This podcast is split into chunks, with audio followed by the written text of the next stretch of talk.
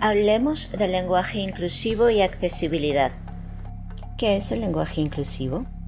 Según Sofía García Bouillet, el lenguaje inclusivo en cuanto al género, lenguaje incluyente o lenguaje no sexista se refiere a la creación y uso de palabras que visibilizan a colectivos demográficos con identidad de género y orientación sexual diferente.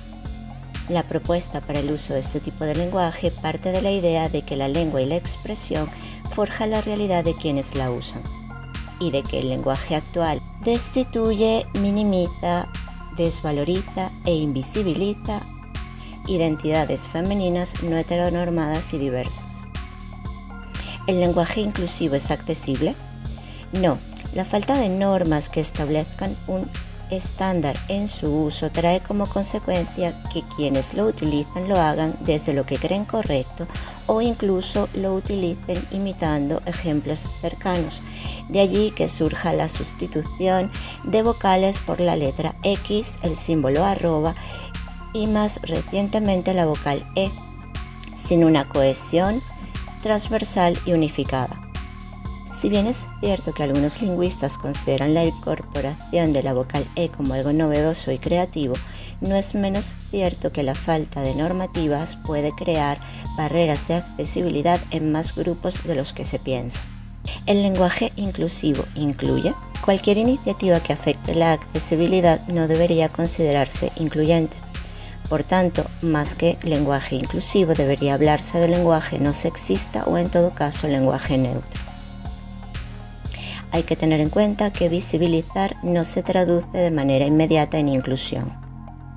Hasta la fecha no se ha encontrado ningún estudio que demuestre que la incorporación del lenguaje no sexista o neutro llamado inclusivo, tal como se emplea en la actualidad, haya fomentado o mejorado la inclusión o haya creado cambios significativos. ¿Por qué el lenguaje inclusivo no es accesible? Porque de la forma en que algunas personas lo emplean en la actualidad puede afectar directamente la accesibilidad cognitiva y por tanto el derecho a entender y perjudicar indirectamente las iniciativas de lectura fácil. ¿A quiénes podría afectar el uso del lenguaje inclusivo? A personas con discapacidad intelectual, con limitaciones cognitivas, con trastornos del aprendizaje como la dislexia, la disgrafia y la disortografia, a personas sordas de nacimiento, con autismo, con problemas auditivos, afásicos, analfabetas funcionales, adultos mayores, inmigrantes recientes y personas con dificultades en la comprensión lectora. Algunos datos a considerar. La mayoría de personas con discapacidad intelectual o limitaciones cognitivas tienen problemas de lectura y escritura que le hacen difícil comprender la información que les rodea. El 80% del diagnóstico en trastornos del aprendizaje corresponde a la dislexia. Alrededor del 11% de la población mundial tiene más de 60 años. Más del 5% de la población mundial tiene sordera de nacimiento o problemas auditivos. Uno de cada 160 niños en promedio tiene un diagnóstico de trastornos del espectro del autismo.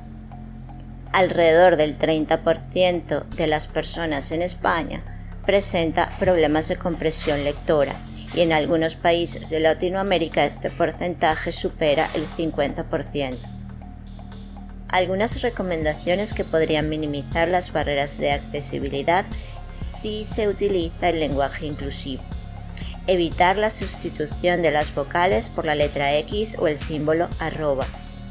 Minimizar la sustitución de la vocal E en frases cortas al momento de saludar o despedirse. Para ahondar más en el tema se puede consultar Recomendaciones para el uso de un lenguaje inclusivo de género de ACNUR. Guía Lectura Fácil y Lenguaje No Sexista del 2020 de la Red de Accesibilidad Cognitiva, coordinada por Olga Berrios. Consejos para un lenguaje inclusivo y accesible de Sara Rodríguez.